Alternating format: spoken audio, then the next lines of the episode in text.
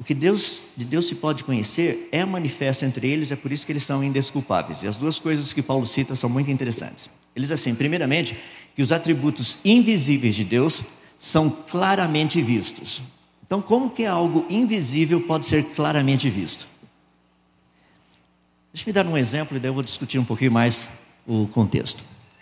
Um dos atributos invisíveis de Deus é ser eterno. Isso não é visível. Não tem como ver. Ah, Deus é eterno. Como é que eu sei que Deus é eterno? Ou, pior ainda, o que significa ser eterno? Para que eu e você entendêssemos o que significa ser eterno, que é um atributo invisível de Deus, Ele criou o tempo. Agora, tendo criado o tempo, eu consigo entender o que significa ser eterno. Olha que coisa fascinante. Sem usar o conceito de tempo. Não pode usar o conceito de tempo. Me explique o que significa sempre.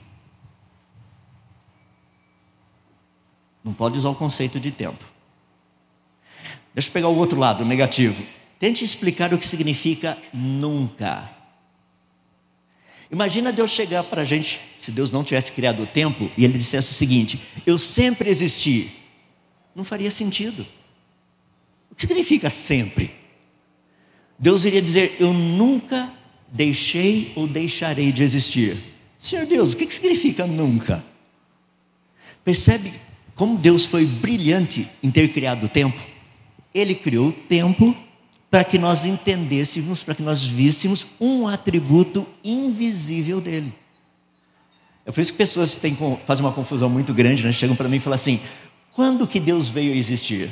Fala assim, não, eu vou fazer uma proposta que é mais complicada ainda quando o tempo foi criado.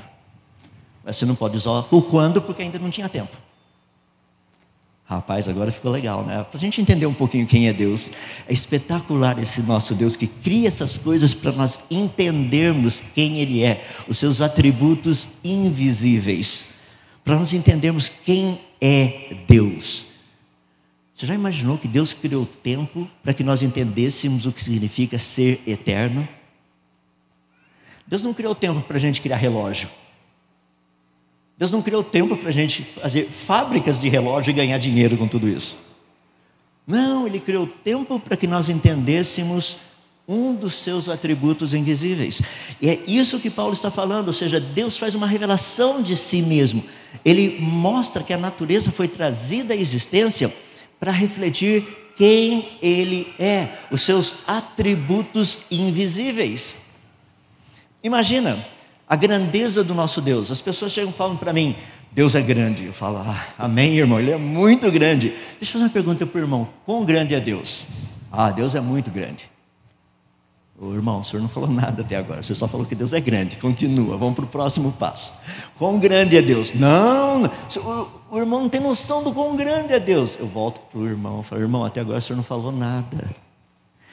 Vamos colocar isso de forma prática. Daqui até o sol, são 150 milhões de quilômetros. Eu acho que Deus é grande. Não, peraí, isso é pequeno. A estrela mais próxima da gente está mais além do Sol, está a cerca de 41 trilhões de quilômetros. A estrelinha mais perto da gente. Eu acho que Deus é grande, mas essa é a estrelinha mais perto da gente. Você sabia que para a gente ir de uma extremidade da nossa galáxia até a outra, são 100 mil anos-luz, e um ano-luz equivale a 9,5 trilhões de quilômetros. Eu acho que Deus é grande. O senhor, sabia, o senhor sabia que a galáxia mais próxima da nossa galáxia está a 2,5 milhões de anos-luz? Lembra que um ano-luz é 9,5 trilhões de quilômetros. Então, você vai precisar pegar 2,5 milhões, multiplicar por 9,5 trilhões. Eu falo para o irmão, eu acho que Deus é grande. Ô irmão, sabia que o universo que nós moramos deve ter aproximadamente 93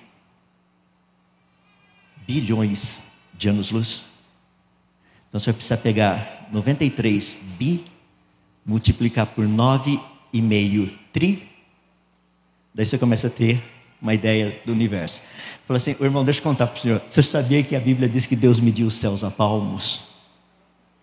Imagina tomar uma bolacha do Senhor Deus para você ver o que acontece. Terrível coisa cair nas mãos do Deus vivo. Literalmente. Percebe? Agora nós começamos a ganhar uma noção de quem Deus é. É por isso que todas essas coisas foram trazidas à existência. Porque quando Deus diz que Ele é grande, Ele não está brincando. Ele é um grande Deus.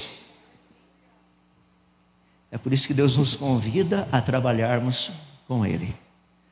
Não é porque nós sejamos capazes, é porque Ele é grande. Não porque nós sejamos inteligentes, mas porque Ele é o Todo-Poderoso Sábio. Percebe? A natureza foi criada para isso, para que nós entendêssemos quem é esse Deus. É por isso que os homens são o quê? Indesculpáveis. Eu estou falando pessoal, ó, é, foi colocado um novo observatório, o web, e mais alguns meses, em julho, ele deve estar totalmente operacional. Rapaz, o que, que a gente não vai ver?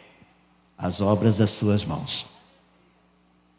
Você fala assim, mas a NASA não colocou esse negócio, a NASA, a ESA e outros grupos aí que trabalharam para montar esse uh, observatório, telescópio.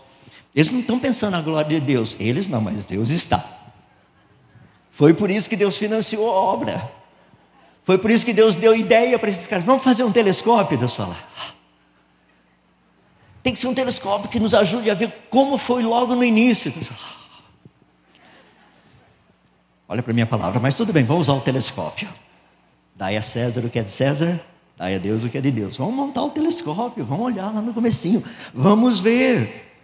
É porque o Hubble foi muito interessante. O Hubble consegue ver bem longe. E até agora o que o telescópio Hubble nos mostrou é que o universo foi criado. Então eles querem ir um pouquinho mais longe porque vão ver, talvez lá longe o universo não tenha sido criado. Porque até onde a gente viu, o universo parece estar completo, complexo e perfeitamente funcional. Parece até Gênesis capítulo 1, quando Deus fala no quarto dia. As pessoas falam, a gente vai precisar ver um pouquinho mais longe. É por isso que eu estou super animado com o telescópio Webb. A gente vai ver pelo menos dez vezes mais longe, com mais clareza. Já viu, né? Deus não gosta de coisa míope. Ele falou assim: vou deixar bem claro agora. Vamos colocar um bom telescópio, melhor ainda.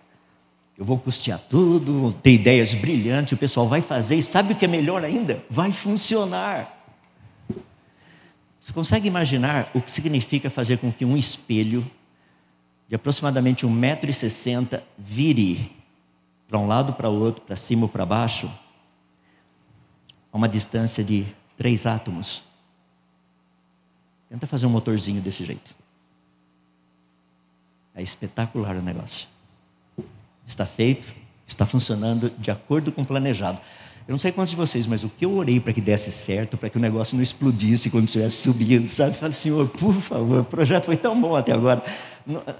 Eu sei que o Senhor pode fazer qualquer coisa, mas Coloca lá. E não é que Deus manda esse negócio, chega lá no que a gente chama de ponto de Lagrange, o ponto 2, e ele está parado, estabilizado, certinho, tudo abriu do jeito que era planejado, e agora só estão fazendo os alinhamentos dos espelhos e mais alguns meses tudo funcionando. Para quê? Para o louvor da sua glória. Para que aqueles que o conhecem possam olhar para as imagens, para os resultados dessa pesquisa e falar: Senhor, grandes são as tuas obras.